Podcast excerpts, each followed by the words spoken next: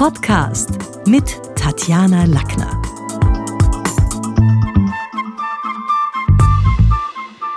Herzlich willkommen im Talk mit Tatjana. Heute geht es um sämtliche Fragen rund um Zukunft, Digitalisierung und Arbeitswelt. Mein Gast gehört zu Europas einflussreichsten Vordenkern der neuen Arbeitswelt. Er ist mehrfacher Autor und hat Physik und Informatik studiert. Fein, dass du da bist. Franz Kühmeier. Ja, vielen Dank, dass ich da sein darf. Lieber Franz, du bist Trendforscher und unterrichtest gleich an mehreren Hochschulen. Kannst du unseren Hörern mal in ein paar Sätzen zusammenfassen, worum es im aktuellen Leadership Report, das ist dein aktuelles Buch, worum es da geht. Ich beschäftige mich eigentlich seit Jahren, könnte man sagen, immer mit der gleichen Frage, nämlich was macht gute Arbeit aus und wie kann gute Führung in Unternehmen gelingen. Und ähm, diese Aspekte sind starken Wandel unterzogen, muss man eigentlich sagen. Wir erleben, dass sich die Arbeitswelt recht deutlich verändert. Ähm, da gehört der Strukturwandel dazu. Ja, also wir arbeiten ja inzwischen von überall und jederzeit, zumindest theoretisch. Das verändert Organisationen, das verändert auch die Rolle des Büros beispielsweise. Ähm, es kommt der Wertewandel dazu. Die Frage, was gute Arbeit ausmacht, beantworten junge Menschen ganz anders. Was eine gelungene Karriere ausmacht, wird ganz anders beurteilt, als das beispielsweise noch unsere Elterngeneration gemacht hätte. Und natürlich kommt die Technologie dazu, die Digitalisierung mit ähm, der immer relevanteren Frage, welche Rolle spielen wir als Menschen eigentlich im Arbeitsleben noch? Und ähm, damit beschäftige ich mich und ich habe eine frohe Botschaft, meine ich. Ähm, und diese frohe Botschaft lautet, dass uns die Digitalisierung näher zu unserer Menschlichkeit bringt. Also wie, wie das? Also wenn ich jetzt zum Beispiel meine Kommunikation mit, was nehmen wir denn? Na, nehmen wir doch mal so Mini-Robots wie Alexa überdenke. Also in zahlreichen Interviews sagst du, dass uns Robots menschlich und auch kreativer machen. Aber wenn man jetzt die Kommunikation mit Alexa hernimmt, dann ist ja dieser permanente Imperativ, Alexa spielt das, Alexa Bell, Alexa macht das, macht uns ja nicht sympathischer, sondern eher direktiver. Warum hat man Alexa nicht auf Please programmieren können, was ja irgendwie, also in der Höflichkeit gesellschaftlich flächendeckend besser gewesen wäre, als wenn wir ständige Befehlsgeber wären. Aber genau da liegt ja die interessante Herausforderung. Ich erlebe das bei sehr vielen Eltern, die ähm, zu Hause jetzt Alexa und ähnliche Geräte stehen haben und letzten Endes mit ihren Kindern plötzlich ganz anders darüber nachdenken müssen, wie spricht man mit Alexa? Ähm, kann man mit Alexa genauso umgehen wie mit der Großmutter am Telefon beispielsweise? Ähm, und diese Auseinandersetzung bringt uns ja eigentlich mehr zu der Frage, was macht gute menschliche Kommunikation aus? Ja? Ähm, also insofern führt es eher zu einem Hinterfragen, zu einem Reflektieren und dadurch meine ich auch ähm, zu einem menschlicheren Umgang. Ich glaube, man muss sagen, die Maschinen werden eindeutig bessere Maschinen. Das erleben wir im Alltagsleben, das erleben wir auch im Arbeitsleben. Und die Falle, in die wir nicht gehen dürfen, ist, dass wir als Menschen versuchen, in diesen Wettlauf einzusteigen und zu sagen, wir wollen die besseren Maschinen die werden. besseren Maschinen werden. Das werden die Maschinen ohnehin schon. Das heißt, für uns Menschen bleibt das logische Konsequenz meiner Ansicht nach über, dass wenn die Maschinen bessere Maschinen werden, wir als Menschen bessere Menschen werden müssen. Ähm, und daher führt es uns näher zu unserer eigentlichen Humanität. Und das finde ich ist eine fröhliche Botschaft. Ja, das ist absolut, weil das ist ja auch unser USP, zu sagen, wie können wir verstehen Zusammenhänge, anderen auch aufbereiten, uns was zu überlegen beim Kommunizieren. Und die Gefahr bei der Generation, die jetzt mit äh, Digital Robots wie Alexa und Cortana und wie sie alle heißen, aufwachsen, dass sie dann irgendwann im Autobus sagen, ich will da sitzen und nicht mehr, ah, Kniffer, darf ich da sitzen? Oder irgendwie, also dass das verloren geht, siehst du das auch? Ich sehe natürlich diese Gefahr ähm, und genau da sind wir gefordert. Äh, wir sind gefordert, uns klarer zu werden darüber, im Privatleben, im gesellschaftlichen Leben, aber zum Beispiel eben auch im Arbeitsleben, was ist unser Beitrag zu einem gelungenen Zusammenleben. Und du bist aber Informatiker. Hätte man denn das Ding nicht auch auf Please programmieren können oder auf Bitte oder auf sonst was? Also hat Alexa in der direktiven Form sein müssen? Nein, glaube ich nicht, dass es das hätte sein müssen. Es gibt aber noch viel spannendere Herausforderungen, meine ich, ähm, rund um Alexa ähm, und Co. Übrigens muss man dazu sagen. Nicht nur ähm, Imperativ oder Bitte, sondern zum Beispiel die Tatsache, dass die meisten dieser Spracherkennungssysteme ähm, auf Stimmen von älteren Menschen und auf Stimmen von Frauen schlechter reagieren, weil die Industrie die diese Geräte herstellt und diese Technologie herstellt, eine junge männliche Industrie ist. Und ähm, äh, daher diese Systeme auch oft trainiert werden mit jungen männlichen Stimmen. Ähm, es ist erklärt aber jetzt, warum bei meinem Sohn sie eher Ö3, Hitradio Ö3 spielt als bei mir, weil genau das, was du sagst, habe ich tatsächlich schon erlebt. Jetzt bin ich Profisprecher und mhm. wäre schon gewohnt, dass man mich versteht. Okay, also das heißt, auf junge Männer reagiert die eher. Das Gefühl hatte ich auch in meiner Küche schon. Genau, und was man daran sieht, ist, dass wir, wenn wir nicht aufpassen, wenn wir das nicht klug gestalten, ähm, unsere aktuelle Welt in der digitalen Welt fortsetzen. Also die Vorurteile, die Rollenklischees, ähm, die Strukturen, die wir derzeit auch schon haben, letzten Endes nicht verbessern, sondern nur verlängern und vielleicht sogar auch noch schneller und effizienter machen. Das heißt, wir machen die gleichen Fehler wie bisher, nur noch effizienter und das kann ja nicht der Wahrheit und der Weisheit letzter Schluss sein. Absolut, ja. Wobei die, diese Service-Lines und Alexa selber und sämtliche Systemstimmen sind ja dann immer sehr servisierend weiblich. Also ist ja auch kein Zufall, dass Alexa weiblich ist als Stimme. Siri Detto. Es gibt ein sehr gutes Experiment, das die ähm, Professor Mara von der Kepler Universität in Linz ähm, immer wieder zeigt, bei der ähm, Menschen ein und derselbe Roboter gezeigt werden. Allerdings mit äh, das Modell gibt es mit zwei unterschiedlichen Frisuren. Einmal wird es als männliches Modell erkannt und einmal als weibliches Modell. Und man fragt dann die Probanden, wofür sollen diese Roboter eingesetzt werden?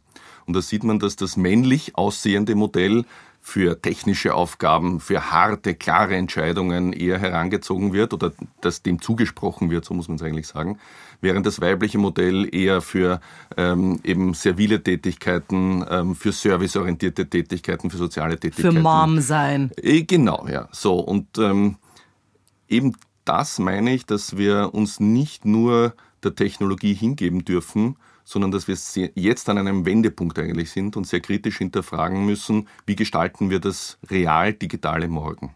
Ja, du, du schreibst in deinem Buch, in der Arbeitswelt zählt verstärkt Einzigartigkeit. Dennoch soll die moderne Führungskraft zum Verbinder werden. Wie geht sich da beides aus, wenn ich jetzt einzigartig und auf die Ich-Marke setze und trotzdem aber Kollaboration und Verbindung in den Vordergrund stelle? Ich glaube, da kommen ein paar Dinge zusammen. Das eine ist, diese Einzigartigkeit erleben wir ja im Alltagsleben. Ähm, ich nenne das ganz gern das Pipi Langstrumpf-Syndrom, ähm, dass wir ja als Konsumenten den, die Erwartungshaltung haben, dass sich die Welt an uns orientiert. Es möchte jeder die Nadel sein, keiner will der Heuhaufen sein. Ähm, und das merkt man beispielsweise am Medienkonsum. Wenn man mit jungen Menschen spricht, die haben ja gar keine Vorstellung mehr davon, wozu es so etwas wie ein Fernsehprogramm geben könnte. Also wie könnte jemand am Königelberg wissen, dass ich nächsten Dienstag um 20.15 Uhr in Krimilaune bin? Das ist ja auch eine abstruse Vorstellung. Daher ist der Erfolg dieser Streamingdienste Netflix und Co. nicht nur darin begründet, dass die gute Serien produzieren, sondern dass sie mich in die Lage versetzen, mein eigener Regisseur zu sein, mein eigenes Fernsehprogramm zusammenzustellen, der Kurator meines Lebens zu sein. Diese Erwartungshaltung haben wir im gesamten Konsum. Wir wollen das Produkt haben, auf dem letztlich mein Name draufsteht. So, und diese Erwartungshaltung trifft jetzt ähm, auf das Erwerbsleben und das ist ganz anders gepolt. Das ist nämlich nach wie vor im industriellen Zeitalter gepolt. Das denkt in Zielgruppen, also in großen Mengen. Ähm, das denkt in Massenproduktion und das denkt, wenn wir an den Umgang mit Menschen denken, auch darin, lineare Karrieren zu haben, stabile langfristige Verhältnisse zu haben etc. und geht auf den Einzelnen gar nicht ein.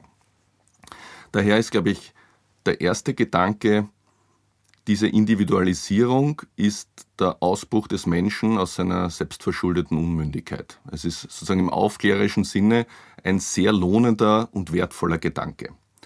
Gleichzeitig führt er uns an die Grenzen dessen, was möglich ist, weil Gesellschaft nur funktionieren kann, wenn wir Zusammenhalt ähm, anstreben. Wir sehen das an Untersuchungen, dass immer mehr Menschen den Eindruck haben, die Gesellschaft strebt auseinander, Solidarität nimmt ab. Wir sehen das in Unternehmen, dass die Herausforderung da ist für Führungskräfte. Wir sehen es in Parteien? Wir sehen es an Parteien, natürlich, genau. Ja. Ähm, wir sehen es ähm, an Religionen, ähm, dass jeder sozusagen seine eigene kleine Version von seiner Religion ähm, oder ihrer Religion hat. Ja, und letztlich in der Keimzelle Familie, wenn jede zweite Ehe geschieden wird, sehen wir es sogar da. Ganz genau, ganz genau. Nicht? Und das überträgt sich an, an Unternehmen und an Führungskräfte, ähm, die natürlich erkennen, dass mit Individualisierung beispielsweise in den Arbeitsmodellen. Ähm, Teilzeitarbeit, Arbeit von zu Hause, Arbeit von mobil, der eine arbeitet lieber in der Früh, der nächste kommt lieber am Abend und arbeitet von zu Hause dann noch weiter etc. Ähm, ganz viel Positives steckt. Es erhöht die Flexibilität des Einzelnen, es bringt mehr Menschen in die Möglichkeit, erwerbstätig zu sein, es erhöht die Arbeitgeberattraktivität, aber im Umkehrschluss hat man einen Flohzirkus vor sich, ähm, den man versuchen muss irgendwie zu äh, bändigen. Und in dieser Herausforderung, glaube ich, steckt die Wesen eine der wesentlichen Führungsaufgaben und die heißt, dass es mit Organisation nicht mehr geht. Dass wir uns also über das Manager-Dasein hinaus erheben müssen. Manager organisieren ja, sie managen und das englische Wort heißt eigentlich verwalten. Äh, wir wollen ja eigentlich keine Verwalter haben, von denen haben wir genug in Unternehmen. Also sie dürfen sich nicht mehr im Mikrokosmos des Alltags verglühen. Ganz genau. Was wir brauchen, ist normative Arbeit, also Arbeit auf der Kulturebene, auf der kulturstiftenden Ebene.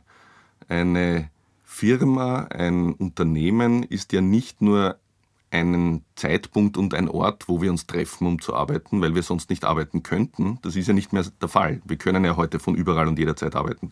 Das heißt, die Frage, warum fahre ich überhaupt noch ins Büro, ist eher auch eine Frage der Zusammenarbeit, der Teamarbeit, der Kommunikation, des Austausches und daher des Sozialsystems Unternehmen. Unter Kontrolle, weil ich natürlich bei mir im Büro weiß und sehe, was meine Damen machen, während sie das vielleicht vom Sofa aus nicht in der gleichen Akkuratesse täten oder möglicherweise nicht die E-Mails in der Zeit abwirtschaften, wie ich das gern hätte.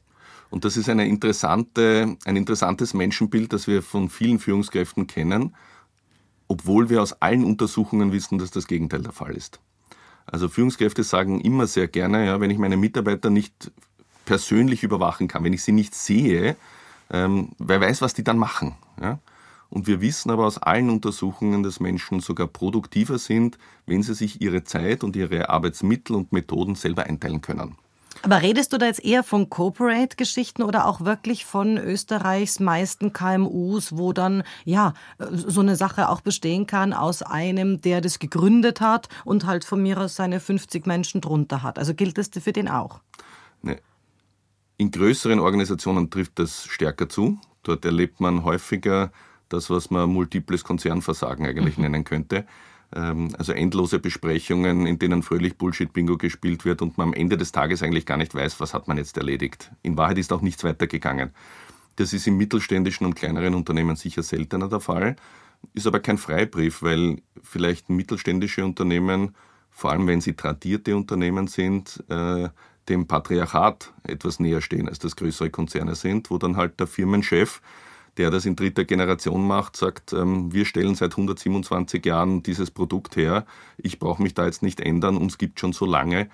Das ist, glaube ich, auch eine Gefahr, ähm, wobei ich dem Mittelstand eigentlich eine Jahrhundertchance äh, prognostizieren möchte. Ja, aber ich fühle mich da voll angesprochen und zwar voll im Matriarchat, weil ich das Gefühl habe, ich bin wirklich, und das wissen meine Trainer und auch meine Mitarbeiter, ich bin wirklich ein Qualitätspingel. Ich bin echt eine blöde Kuh, wenn es um Qualität geht. Wahrscheinlich ist das auch, äh, unterstelle ich jetzt einmal, so der Grund, warum die Schule des Sprechens seit 25 Jahren so, so erfolgreich auch steady mhm. ist. Aber ich, ich bild mir da schon immer ein, wenn ich wenn ich da jetzt nicht ewig schauen würde, dass der Status quo gehalten wird, was wahrscheinlich eine der schwierigsten Dinge sind, wenn Menschen dann kommen, nach, nach vielen Jahren, wieder nach 20 Jahren Kunden kommen und sagen, Mei, es ist so toll, bei dir hat sich nichts verändert, wo ich natürlich weiß, alleine damit der das sagen kann, war siebenmal Ausmalen notwendig und, und, und. Also die, diese Pingelei, die wahrscheinlich schon auch notwendig ist, um Qualität zu sichern. Und wenn ich mir jetzt vorstelle, ich soll aus der Schusslinie gehen oh, dann ist es schon auch eine lustvolle Vorstellung. Aber geht es dann trotzdem, Franz? Einen guten Kasten erkennt man an der Rückseite, sagt man. Ja. ähm, ich glaube, dass handwerkliche ähm, Eigenschaften, die mit Qualität zusammenhängen und mit einem Qualitätsanspruch, der über das Maschinelle hinausgeht, muss man eigentlich sagen, einer der prägenden Erfolgsfaktoren für die Zukunft sein werden. Wir suchen ja das Menschliche in der Arbeit und wir suchen auch das Menschliche im Produkt ähm, und in der Leistung, die wir, die wir einkaufen. Ähm, Kontrollverlust ist natürlich etwas Schwieriges für Führungskräfte. Und ich sage das jetzt ohne auf die Schule des Sprechens Sag's mir ruhig. einzugehen, sondern in einem abstrakten Sinne, dass es uns als Führungskräfte, und ich nehme mich da ja gar nicht aus, sehr schwer fällt anzuerkennen, dass uns die Deutungshoheit ja abhanden kommt. Es ist ja in dieser Dynamik, wie sich die Welt entwickelt, nicht mehr einzusehen, dass eine Person als Geschäftsführer oder eine kleine Anzahl von Personen als Vorstandsteam Deutungshoheit hätten über eine Branche, über die Industrie, über Märkte etc. Ähm, also so wie wir in der Vergangenheit ja in Unternehmen schwierige Entscheidungen, große Entscheidungen auch lustvoll nach oben delegiert haben, zu sagen, dafür halte ich mir ja Manager sozusagen oder dafür habe ich eine Geschäftsführung, damit sie die großen Dinge erledigt, die großen Entscheidungen trifft, muss man jetzt sagen, dort oben auf der Brücke, auf der Kommandobrücke ähm, herrscht Nebel, ähm, mhm. der nicht mehr durchsichtig ist. Und in der Konsequenz bedeutet das, dass ich natürlich viel Verantwortung und Entscheidung eigentlich nach unten wieder delegieren muss, dorthin, wo sie rasch, punktuell und genau dann, wenn sie gefällt werden muss, auch gefällt werden kann. Das heißt, ich muss Verantwortung abgeben als Top-Managerin, Top-Manager. Das fällt uns natürlich dann besonders schwer, wenn die Zeiten riskant sind, weil wir genau dann sagen, aber jetzt muss ich ja die Kontrolle zusammenhalten. Und ich glaube, das ist ein Trugschluss.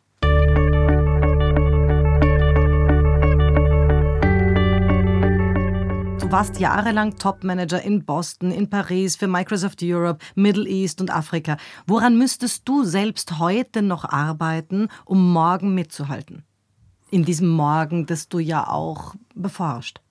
Ich habe als Trendforscher die große ähm, Freiheit ähm, und damit auch das große Privileg, ähm, dass ich disruptiv denken darf, dass ich ähm, über exponentielle Veränderungen nachdenken darf. Und das ist etwas, was einen in größeren und vor allem auch in erfolgreichen Organisationen gerne abhanden kommt.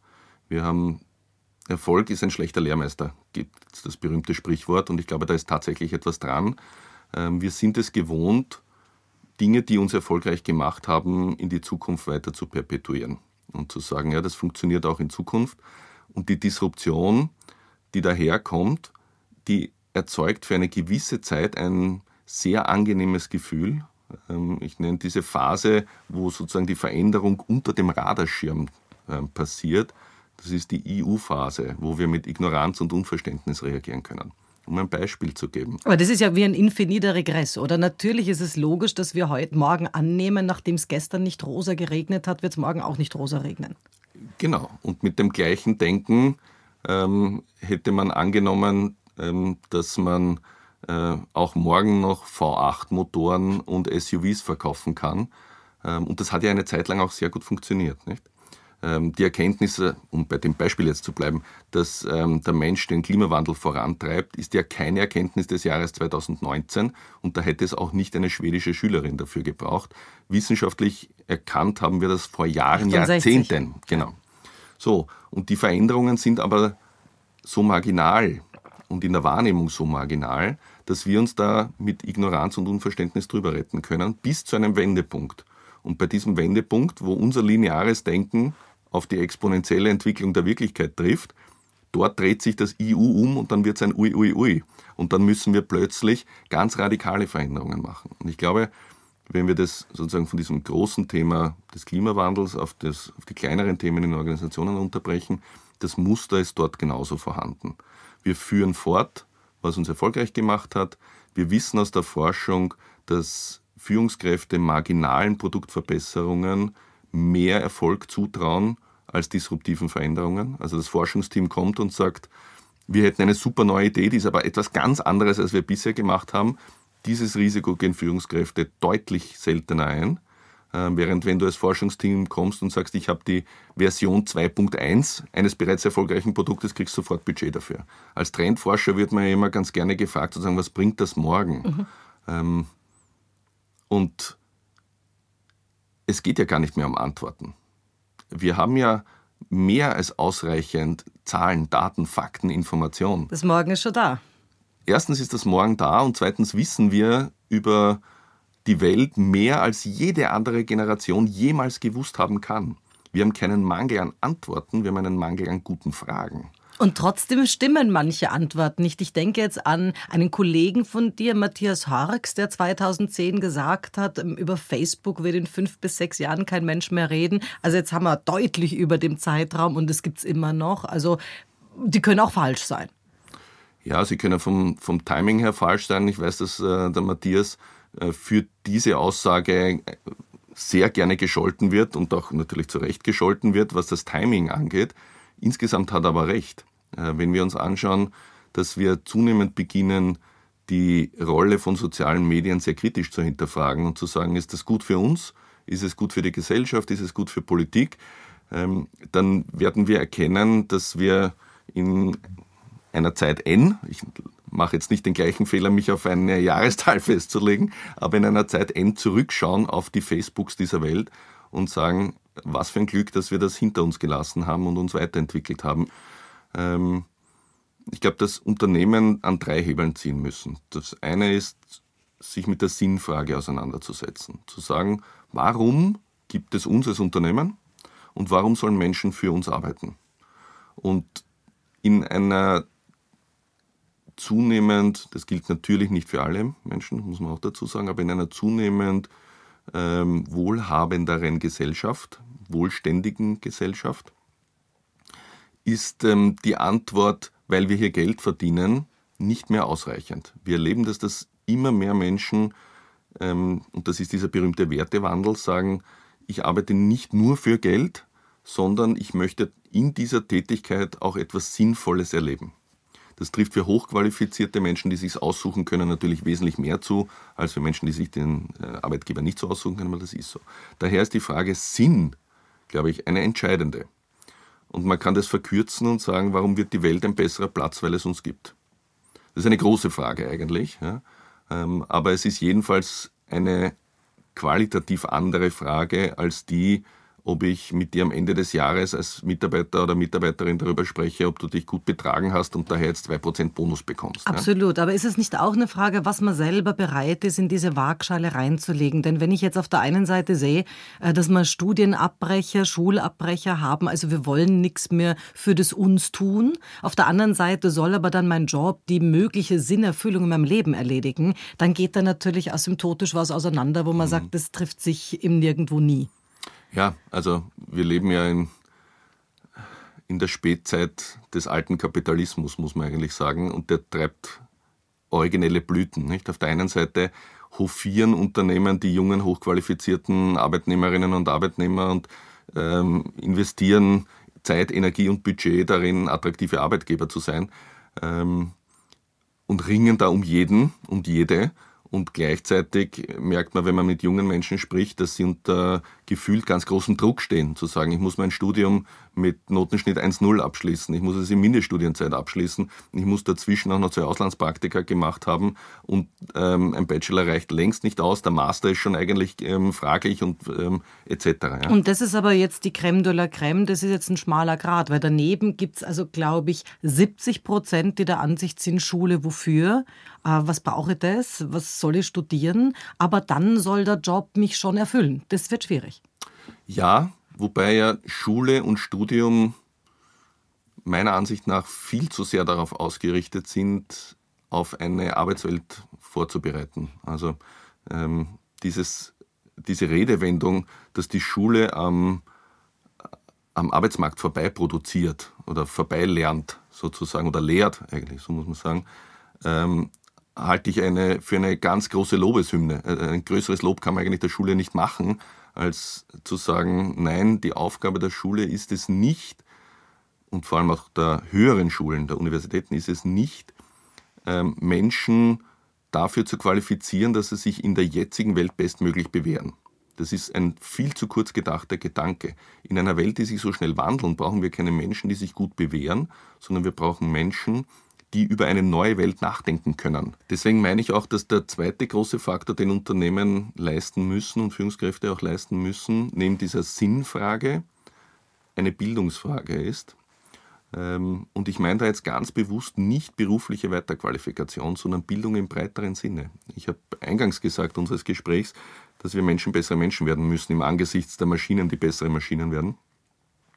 Und das werden wir nicht, indem wir uns in unseren Berufen linear weiterqualifizieren, sondern indem wir Bildung wieder als humanistisches Konzept verstehen und vor allem auch als soziales Konstrukt verstehen, als ein Instrument, bei dem wir miteinander, voneinander und übereinander lernen. Und daher glaube ich, dass bei aller Wertschätzung für ähm, Online-Kurse und Ausbildungsprogramme, alles gut, alles fein. Ja. Mag das gar nicht disqualifizieren. Ich glaube aber, was uns wirklich fehlt, ist was anderes, nämlich dass wir auch abteilungsübergreifend, hierarchieübergreifend, ähm, rollenübergreifend gemeinsam neue Dinge lernen, die eher mit den berühmten Soft Skills zu tun haben. Die kognitiven, analytischen Fähigkeiten, die sehr gefragt sind, vor allem auch bei Führungskräften sehr gefragt sind, Entscheider zu sein. Ja, das ist eine sehr kognitive Tätigkeit, ähm, zunehmend von Maschinen auch besser gemacht werden können. Und daher es ganz logisch ist, dass dieser Teil unserer Tätigkeit und unserer Aufgaben ähm, immer weniger menschliche Bedeutung gewinnen wird. So, dann ist die Frage, was bleibt dann über? Und die zweite Einflugschneise ist die, dass wir ja erkennen, dass Emotion in Unternehmen teilweise übel beleumundet ist. Also manche Emotionen sind ja sehr gefragt. Ja? Also stolz zu sein beispielsweise. Welt retten und Wel für den Geburtstag genau, des eigenen kraftvoll Kindes. nach vorne. Ja, das ja. ist alles sehr, sehr gefragt. Das ist bei Führungskräften sogar noch mehr gefragt, das zu zeigen. Aber Emotionen wie Angst, Scham, Trauer, Wut ähm, sind Dinge, die man im Berufsleben nicht zeigen sollte. So als ob man unsere Emotionalität so mit einzelnen Schaltern sozusagen konfigurieren könnte. Und wenn ich in der Früh durch die Bürotür durchgehe, kann ich sagen, okay, also Stolz schalte ich ein und Trauer schalte ich ab. Das funktioniert ja nicht. So, so sind wir Menschen ja glücklicherweise nicht ähm, konstruiert ähm, und geschaffen. Und daher, glaube ich, geht es um aus ökonomischer Sicht, aber auch aus menschlicher Sicht um einen authentischeren Zugang zum Thema Emotionalität.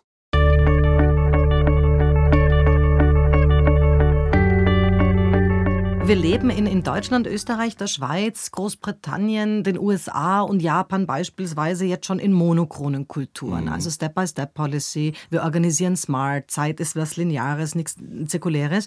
Ähm, ist es dann nicht immer auch eine Frage der Betriebstemperatur, wie viel Herzblut jemand jetzt überhaupt entwickeln kann und damit auch zeigt?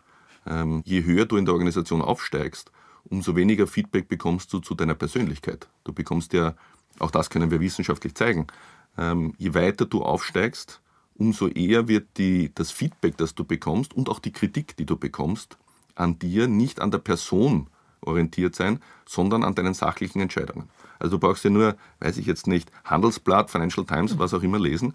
Wenn jemand gefeuert wird als Vorstand, wird er gefeuert, weil er einen Merger vom Zaun gebrochen hat, der nicht funktioniert hat, eine Reorganisation, die nicht funktioniert hat, die Zahlen. Aber es sagt ja keiner, der, ist, der passt nicht zu uns, das ist ein Psychopath. Ja, also das passiert ja nicht.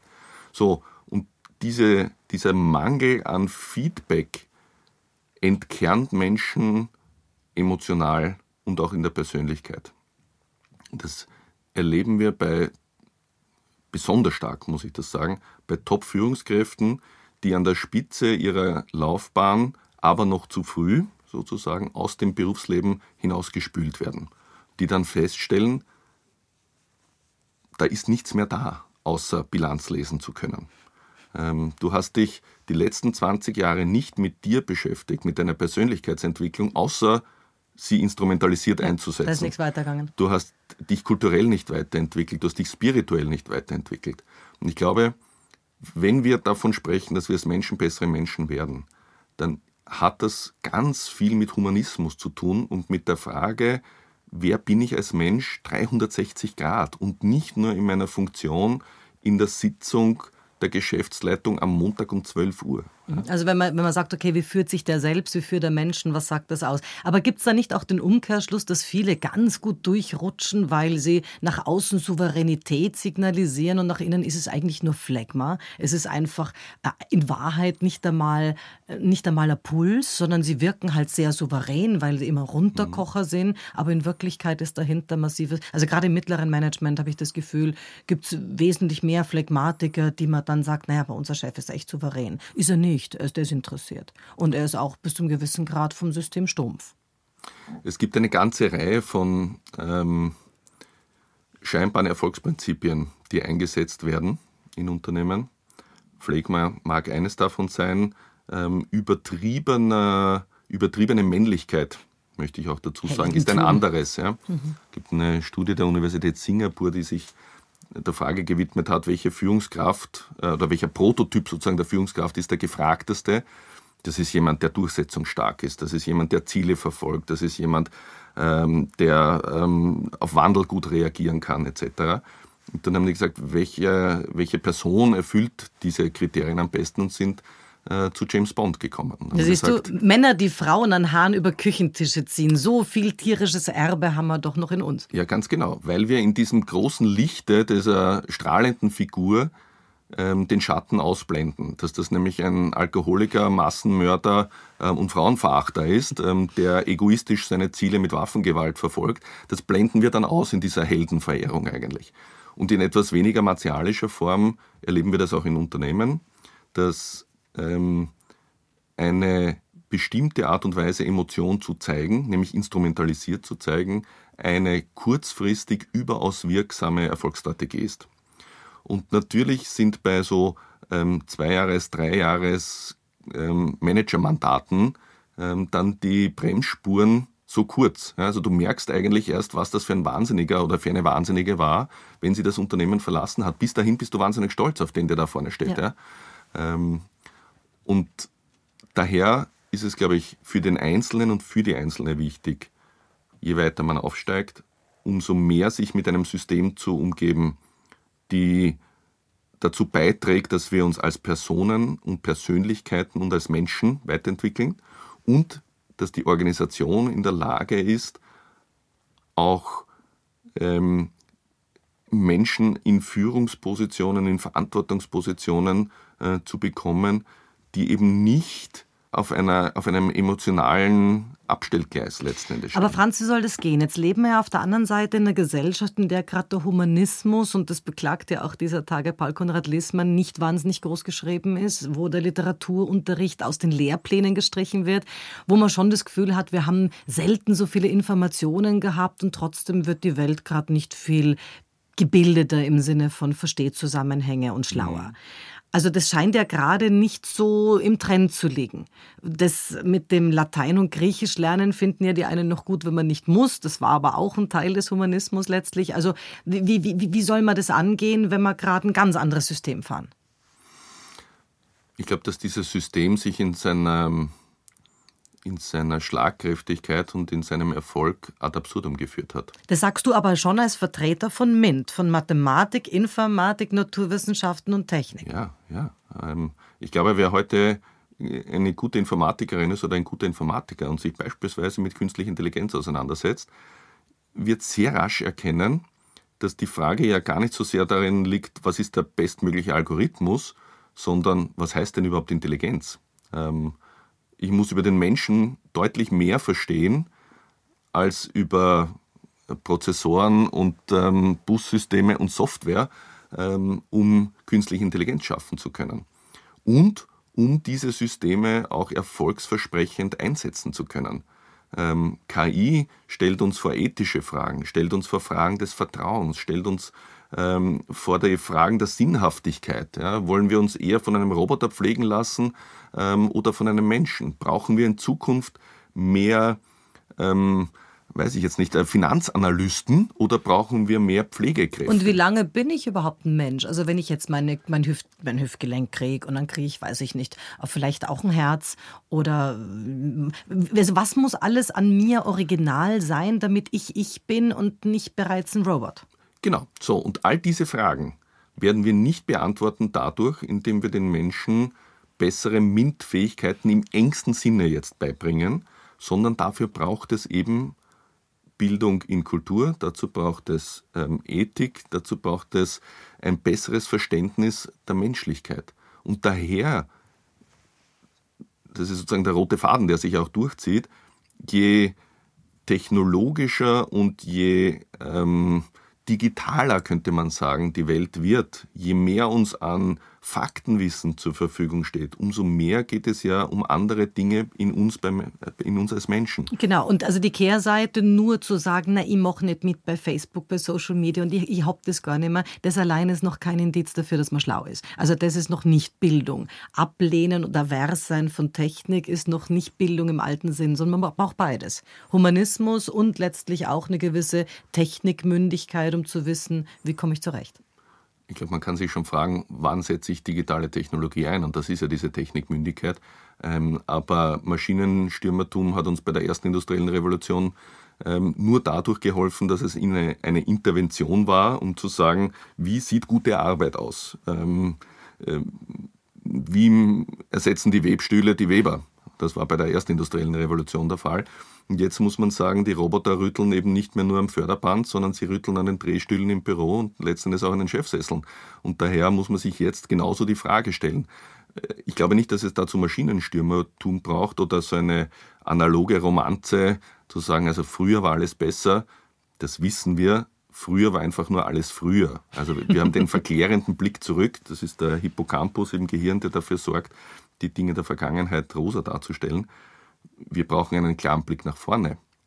Führungskräfte und vor allem auch die, das mittlere Management ist ja in der Vergangenheit und bis heute sehr stark eigentlich dafür eingesetzt worden, ähm, dafür Sorge zu tragen, dass Dinge gut funktionieren.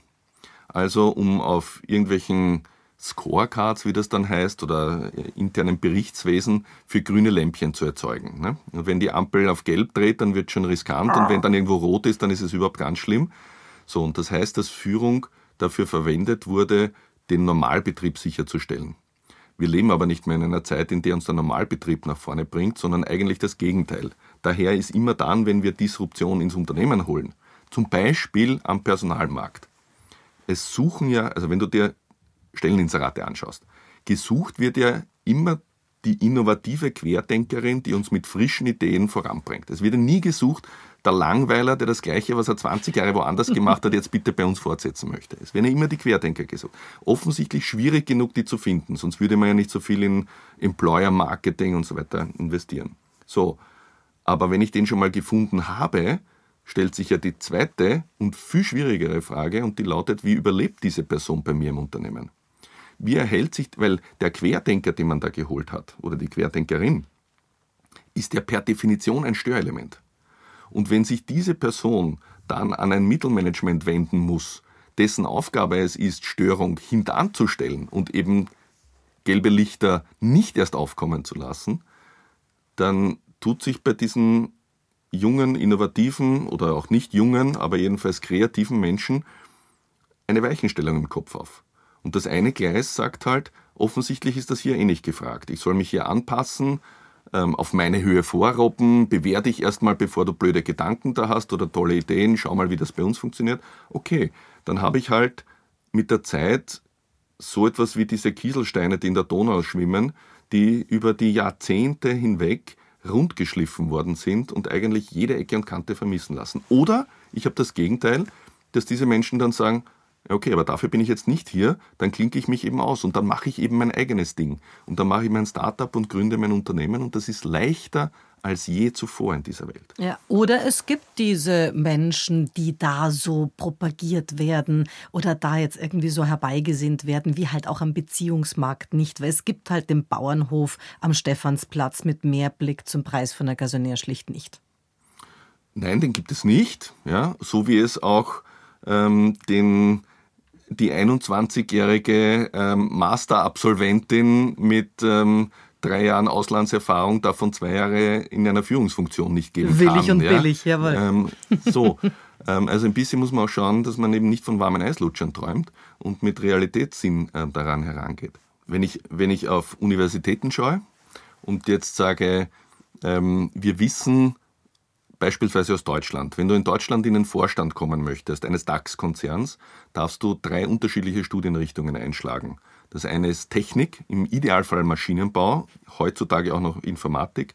Das zweite ist JUS ähm, und das dritte ist Betriebswirtschaft. Ähm, hast du ein Studium, das nicht in diese drei Gruppen fällt, ähm, dann ist die Chance, dass du in den Vorstand kommst, deutlich geringer.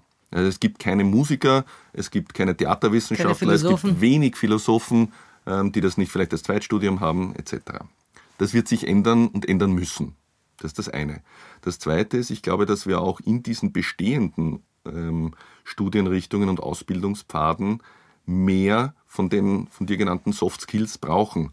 Es ist ja abstrus, dass wir ähm, zwei Semester lang, wenn du BWL studierst, Einführung in die Buchhaltung und Rechnungswesen hast. Ja, wie, wie Kontenrahmen und diese Dinge und dass aber sowas wie Ethik im Management ein optional abwählbares Freifach am Ende des Studiums äh, ist, das du sozusagen ignorieren kannst und fünf Wochenstunden hat. Ja. Ähm, da werden wir, und das beginnt ja auch schon, muss man auch der Fairness halber dazu sagen, ähm, dass sich diese Studienpläne und Ausbildungspläne verändern müssen, weil wir breiter aufgestellt sein müssen. So, und jetzt natürlich die Frage an den Trendforscher. Du schaust nach vor, zurück, nach vor. Wie ist es selber? Was hast du vor? Was sind die nächsten Projekte? Hm. Naja, ähm, die Frage lässt mich ja nicht los. Wie funktioniert Arbeit? Was macht gute Arbeit aus? Wie kann Führung gelingen? Die Frage wird nicht weniger relevant, die bleibt mehr relevant. Ich werde mich vor allem mit dieser Frage, was bedeutet Humanismus in der Führungsarbeit, noch intensiver beschäftigen. Ähm, wir haben heute über den aktuellen Leadership Report gesprochen. Ich glaube, dass ich mit dieser Frage auch im nächsten Jahr wieder publizieren werde. Ähm, vor allem, weil ich glaube, dass es eben nicht, wie Reinhard Sprenger gesagt hat, ein äh, Luxus ist, den sich die Kirche leisten kann, ähm, sondern dass es betriebswirtschaftlich auch und ökonomisch wichtig ist. Naja, und vor allen Dingen auch ein bisschen für, für diese paar Jahre, die wir auf dem Planeten sind. Also wenn man sagt, es geht nicht nur um die Grundfunktionen, äh, sich vermehren, essen, schlafen, sondern vielleicht haben wir auch noch zwei, drei andere Dinge vor. Also dann geht ja der Sprengersche Weg gar nicht, weil dann braucht man Humanismus und zwar wahrscheinlich wie ein bisschen Brot. Und ich glaube, der Beitrag zu mehr Humanismus in Führungsfunktionen, zu mehr Humanismus in Leadership, zu mehr Spiritualität, ähm, in unserer Menschlichkeit ist ein wichtiger und diesen Beitrag würde ich gerne leisten und ich leiste den so wie auch in der Vergangenheit mit unterschiedlichen Dingen. Ich schreibe, publiziere, ich führe sehr angenehme Gespräche, so wie unseres. Ähm, ich äh, berate ähm, Unternehmen dabei und hoffe, dass es Wirksamkeit zeigt. Was ich auf jeden Fall sagen kann, ist, dass es mich selbst auch persönlich weiterentwickelt, dass ich selbst darin ähm, wachse und neugierig bleibe. Ähm, ich mache jetzt zehn Jahre Trendforschung. Die nächsten zehn Jahre werden mindestens so spannend und zwar nicht nur fachlich, sondern auch für mich persönlich. Und dann spätestens haben wir wieder ein Gespräch, promised. Es war so schön, dass du da warst. Vielen Dank, lieber Franz. Vielen herzlichen Dank. Das war's für heute. Besuchen Sie mich doch in der Schule des Sprechens in Wien. Auf Facebook, LinkedIn, Xing unter sprechen.com oder auf meinem Blog sprechen.com/blog.